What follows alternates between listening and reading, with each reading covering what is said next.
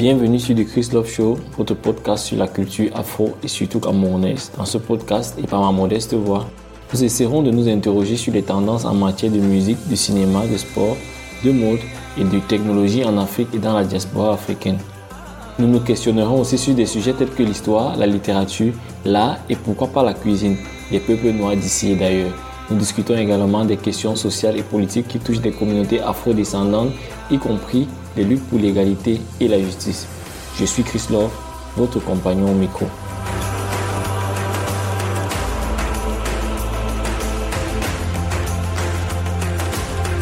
Nous célébrons ici les réalisations et les histoires inspirantes de la communauté afro-descendante ainsi que les défis auxquels elle est confrontée.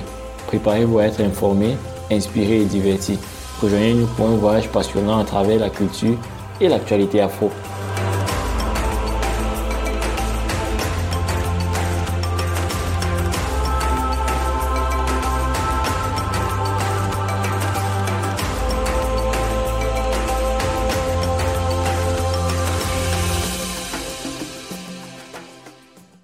Salut à toi qui m'écoute, c'est toujours un plaisir de te compter parmi mes auditeurs. Si tu as pu arriver jusqu'à cet épisode, ça me fait plaisir parce que ça montre que, n'est-ce pas, tu es l'un des fidèles. Je t'invite à continuer à attendre les nouveaux épisodes, à continuer à partager autour de toi parce que voilà, souvent un épisode peut ne pas nous interpeller particulièrement mais peut être très inspirant pour un proche.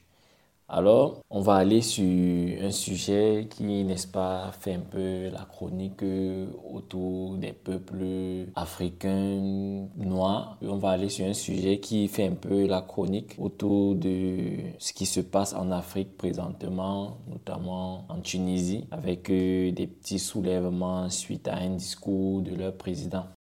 Je vais commencer par me questionner, n'est-ce pas, c'est quoi le racisme? Et pour ça, je suis allé sur Wikipédia où je peux lire Le petit Larousse a deux définitions du racisme. Au sens strict du terme, comme idéologie fondée sur la croyance qu'il existe une hiérarchie entre les groupes humains, les races. Le racisme serait donc un comportement inspiré de cette idéologie.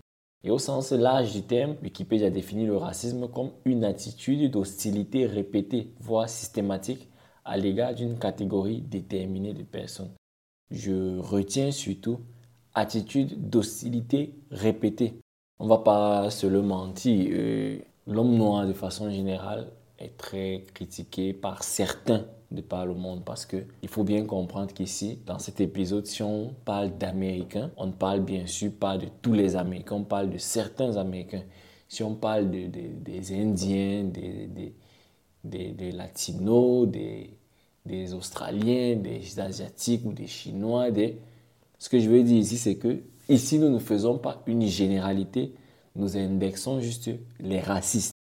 Pour mettre les pieds dans le plat, je vais commencer par quelques petites remarques venant d'ailleurs sur des peuples noirs qui, à mon niveau, ne font pas la fierté de l'Afrique.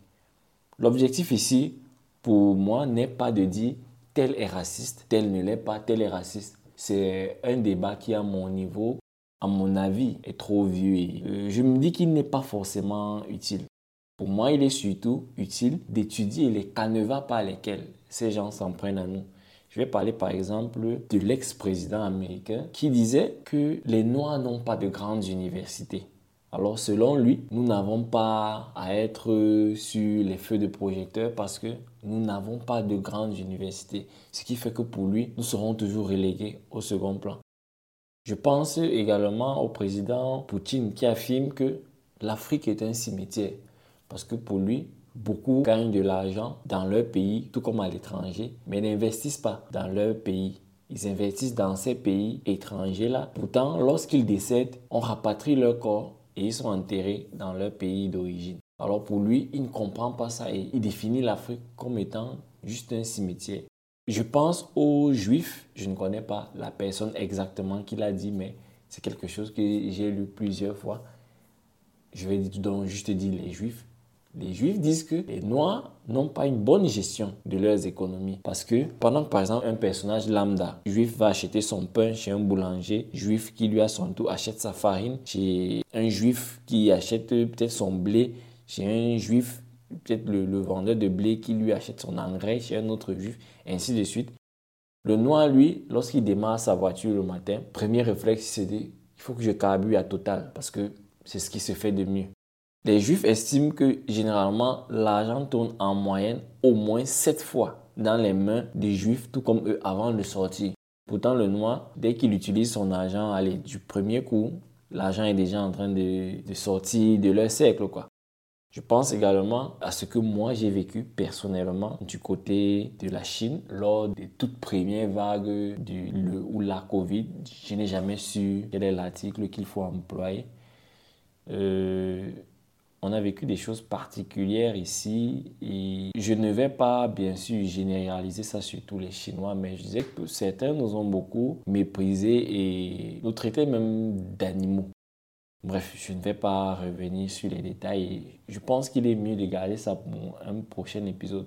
Je pense également à la fuite des cerveaux vers des pays un peu plus développés que les nôtres. Et je pense à cela pourquoi? Parce que malgré que certains de nos parents, de nos frères, de nos fils vont dans ces pays, font les mêmes universités que les citoyens de ces pays, travaillent dans les mêmes entreprises et donc participent au développement de leur pays, on continue de mépriser l'homme noir. Pourquoi?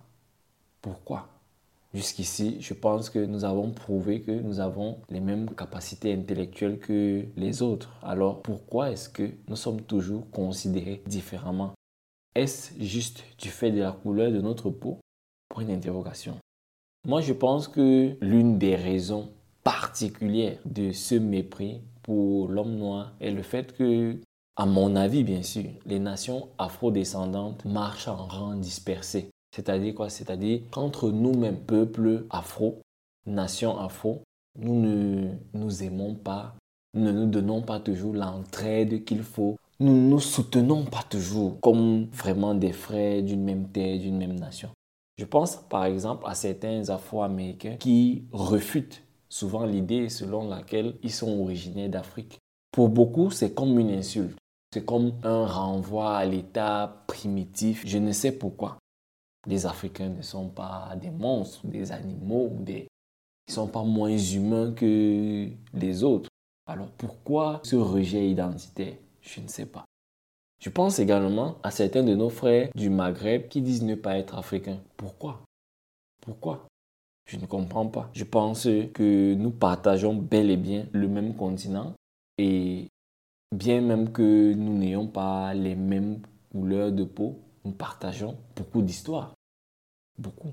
Alors c'est souvent très choquant de voir parmi eux certains affirmer que non, ils ne sont pas de l'Afrique. Bon, certains après reviennent à la raison, mais Souvent, on se dit, surtout quand c'est face aux médias, on se dit, voilà, c'est fait pour les caméras et tout. Mais au fond, on sait ce que ces personnes se disent. Je pense notamment au cas du joueur marocain à la Cannes qui, lorsqu'il remerciait le public, a affirmé que cette victoire est une victoire pour le, je crois qu'il avait dit un truc du le monde du football et toutes les nations arabes.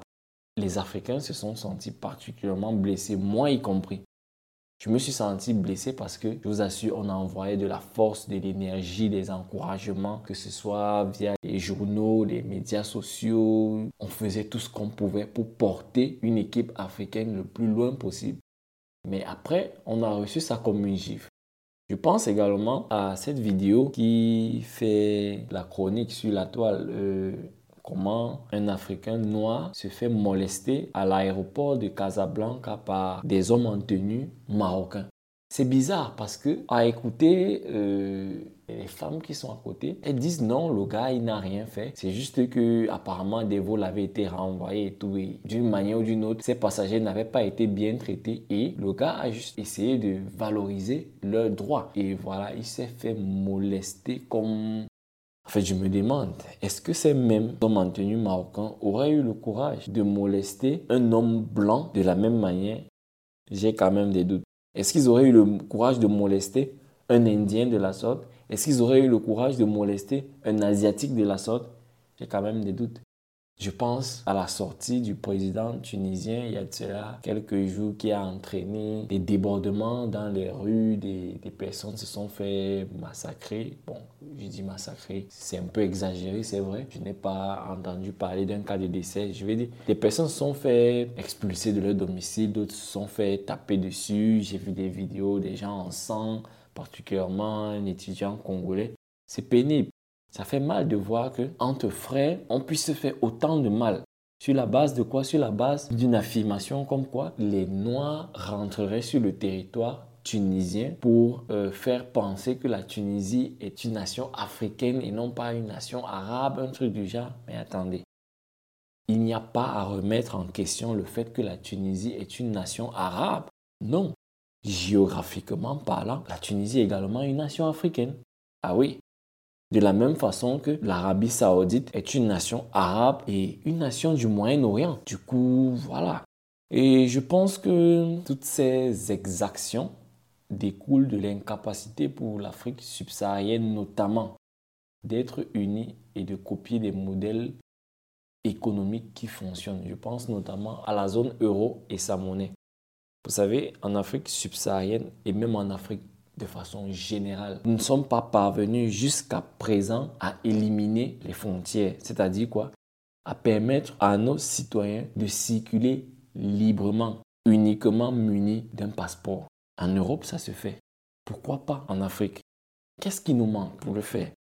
On a tendance à reconnaître que chez nous, on est plus chaleureux, on est plus convivial, on sait comment accueillir les gens. Et c'est vrai.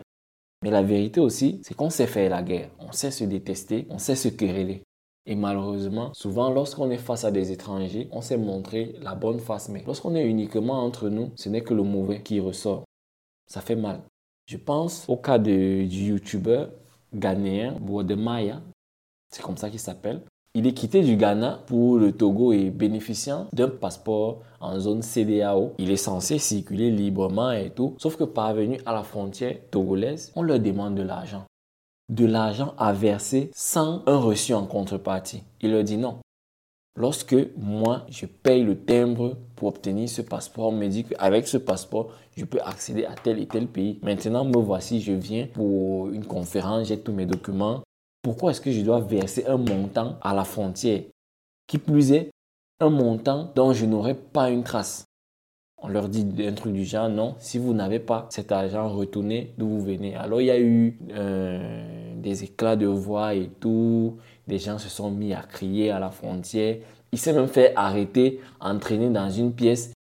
Ils ont manifestement voulu l'influencer, mais la foule était vraiment révoltée. Ils ont dû laisser passer les gens ce jour-là sans que ces gens-là ne payent quoi que ce soit. Et c'est ça la loi. On a tendance souvent, bien que connaissant ce qu'il y a lieu de faire, à accepter des magouilles, à accepter la corruption. Je pense également à l'incapacité pour l'Afrique noire de créer de nouvelles universités ou de développer, n'est-ce pas, les universités existantes et de recruter tous ces maîtres, docteurs, professeurs et tout qui sont allés à l'étranger se former, ont été diplômés, enseignent même là-bas. Nous avons certains de nos frères qui enseignent dans ces grands pays, mais pourquoi nous ne leur donnons pas la possibilité de le faire en Afrique? Ils le veulent. Ils le veulent, mais l'environnement n'est pas conçu pour le permettre. Et c'est déplorable. Ce ne sont pas les ressources qui manquent. Nous avons le bois, nous avons le ciment. Qu'est-ce que nous n'avons pas pour construire? Mais pourquoi nous ne le construisons pas? On ne va pas toujours jeter la faute. Au Cameroun, on a l'habitude de dire non, c'est la faute de la France, c'est la faute de... Mais non, mais non. Les Français ne sont pas avec nous, les Français ne sont pas des membres de notre gouvernement. Si nous décidons de poser des pierres à un endroit donné, les Français ne viendront pas déplacer ces pierres. Non. Alors moi je pense que l'Afrique passe un peu à côté de beaucoup d'opportunités parce que je pense que l'Afrique n'est même pas consciente des avantages dont elle bénéficie. Et lorsque je le dis, le premier truc qui me vient en tête est le fait que nous avons une Afrique qui bénéficie du non-investissement ou de la quasi-absence d'investissement dans la recherche et le développement, la RD. C'est bizarre. Vous savez, nous avons par exemple le Wi-Fi, mais est-ce que l'Afrique a investi de l'argent pour la conception, pour la création du Wi-Fi? Non. Ça a été entièrement fait par des étrangers. Nous utilisons les smartphones. Nous n'avons pas créé les smartphones. Nous utilisons euh, des, des micro-ondes, des fours à la maison, des réfrigérateurs et tout. Mais la vérité est que pour beaucoup de ces choses, nous n'en sommes pas les créateurs. Bien sûr, je sais que certains diront qu'il y a pas mal de choses qui ont été créées en réalité par les Africains. C'est juste que voilà, certains étrangers ont modifié l'histoire. Je le conçois, je l'accepte. Mais vous ne me direz pas non plus que la majorité des grandes choses que nous utilisons au jour d'aujourd'hui n'ont pas été créées par ces étrangers. C'est le cas. Mais qu'est-ce que nous en faisons? Est-ce que nous en tirons vraiment parti? Je ne pense pas. Je ne pense pas. Parce que moi, j'ai même comme l'impression que même les programmes enseignés dans nos écoles, dans nos universités, sont un peu dépassés pour 2023. C'est vrai, nous sommes toujours alignés avec ce qu'il faut en matière de base mathématiques, base en physique, base en quel que soit ce que c'est. Mais est-ce que ces programmes également sont accompagnés de ce qui se fait actuellement? Est-ce qu'il y a une veille technologique ou je ne sais pas si c'est dans le dans un autre domaine, est-ce qu'il y a quand même une certaine veille qui fait en sorte que non seulement ces étudiants-là étudient les bases, les fondements, ce qui est nécessaire pour tout ce qui peut suivre, est-ce qu'il y a quelque chose qui fait que oui, on enseigne cela, mais aussi on enseigne ce qui est d'actualité, même si ce n'est pas ce qui est de la pointe de la technologie. Excusez-moi parce que c'est vrai, quand j'en parle, je pense beaucoup plus à la technologie, mais vous saisissez l'idée pour ne pas toujours être en train de critiquer, je me demande comment est-ce que l'Afrique peut corriger toutes ces choses? Comment est-ce que l'Afrique peut continuer à se développer sans avoir eu à débourser tous ces montants que ces pays étrangers, eux, ont eu à débourser pour la création, n'est-ce pas? Je pense que l'Afrique peut commencer par des choses simples. Moi, je pense à une Afrique par exemple, qui n'est plus une plantation pensée par l'Occident. Qu'est-ce que j'entends par plantation pensée par l'Occident? J'entends une Afrique qui n'oriente plus ses cultures vers euh, des trucs comme le cacao ou le café. Beaucoup de nos parents ou grands-parents ont investi énormément dans le passé dans des plantations de cacao, de café. Et cela, pour certains, ça a réussi, pour d'autres, non. Mais je me dis, l'Afrique doit d'abord chercher à se nourrir elle-même. Pourquoi? Parce que ce cacao et ce café, ils ne sont même pas consommés par les Africains. Combien boivent du café? Combien consomment du cacao chez nous? Très peu. Trop peu. Alors pourquoi consacrer tant de temps à ces cultures-là? Pourquoi ne pas, par exemple, se concentrer sur la culture du manioc, sur la culture du blé, Hein, sur la culture du riz? Nous connaissons les quantités faramineuses de riz que l'Afrique importe. C'est cruel avec toute cette terre que nous avons. Veut-on nous dire que cette euh, petite Thaïlande a une terre tellement riche, tellement spéciale pour ce qui est de la culture du riz, que l'Afrique ne peut pas faire mieux qu'elle? J'ai de gros doutes. Mais alors, des gros, des gros doutes, des doutes gros comme le monde. Je pense qu'au-delà même des cultures qui sont orientées vers la consommation africaine, nous pouvons décupler des cultures qui sont beaucoup plus utiles à des pays, par exemple, très froids, qui ne peuvent pas dans certaines zones avoir une agriculture euh, normale ou du moins qui ne peuvent pas produire des éléments comme ceux que nous produisons avec le climat que nous avons. Et pourquoi pas euh, faciliter les liaisons entre les jeunes agriculteurs africains et les acheteurs de tout genre à l'étranger, sans tricherie dans les procédures. C'est là où peut-être l'État interviendra, quitte à ce que, voilà, qu'on ne soit plus seulement en train d'entendre que tel président africain ne boit que de l'eau et vient. Nous voulons aussi écouter une certaine reine, d'ailleurs, ne boit que du thé produit au Cameroun, ou qu'un certain leader asiatique ne peut pas se passer de son matango. Pourquoi pas un chef cuisinier, je ne sais pas, sud-américain ou latino, qui est très strict quand il s'agit de son huile de palme? Nous voulons également suivre ça. L'Africain également doit continuer de travailler sur la suppression de nos frontières. Nous devons faire de la diplomatie et de l'économie intra-africaine nos priorités. Et je pense que l'un des points les plus importants, c'est de nommer des jeunes à des postes stratégiques, voire même des postes ministériels. Parce que, n'est-ce pas, les jeunes ont une vision et une approche nouvelle. Je ne dis pas que nous mettrons les plus âgés au placard, non. Nous bénéficierons, nous aimons leur expérience, nous avons besoin de cette expérience. Mais en 2023, nous avons surtout besoin d'une nouvelle vision, d'une nouvelle approche. Je pense que nous devons réellement se pencher sur la vie de création d'un groupe médiatique africain qui se chargera de véhiculer les bonnes informations sur le continent africain, selon les suggestions du Premier ministre éthiopien.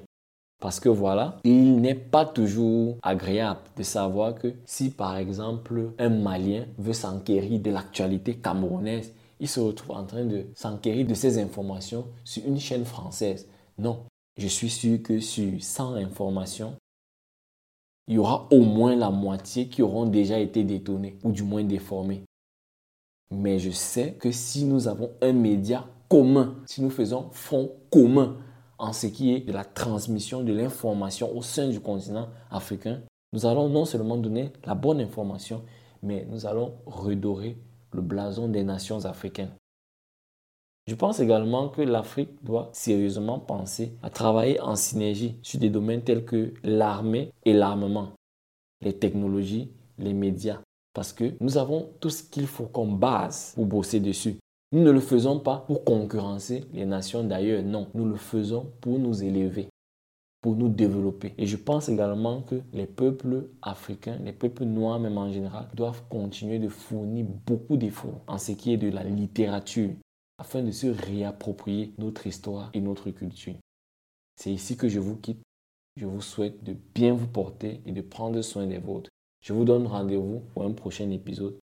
Peace.